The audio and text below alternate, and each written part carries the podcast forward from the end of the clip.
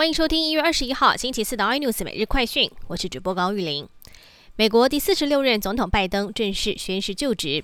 虽然前任的总统川普不参加就职典礼，但不少挺拜登的明星都亲自到达现场，或者是在晚会上面表演助阵。三任前美国总统夫妇也盛装出席。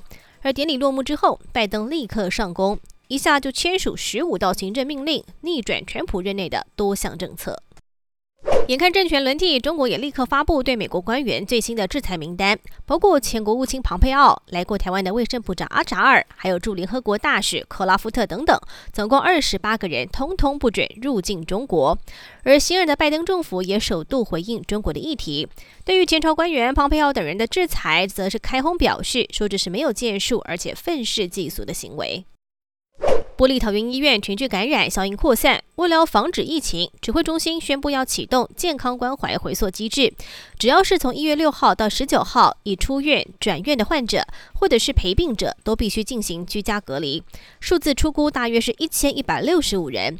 另外，连院内的医护也被框列了四百二十七位要进行隔离，把防疫做到滴水不漏。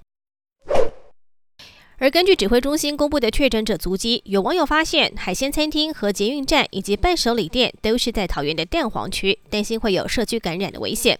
不少县市也陆续发出避桃禁令。对此，陈时中则表示可以理解，但互相帮助的心也请大家多多发挥。而对于桃园是否要封城超前部署，市长郑文灿则是回应：现在先把防疫工作做好。而在中国，则是发生超级传染者以一传百的案例。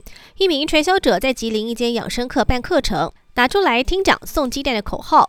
后续这个营销员确诊，造成超过百人的听讲者因此遭到了感染，甚至导致全吉林省进行普筛。这位营销员也被中国网友骂翻，说根本是送了鸡蛋，还送了新冠。更多新闻内容，请锁定有线电视八十八 MOD 五零四 iNews 最真晚报，或上 YouTube 搜寻 Sally iNews。感谢台湾最大 Podcast 公司神龙技术支持。您也可以在 Google、Apple、Spotify、KKBox 收听最新 iNews 每日快讯。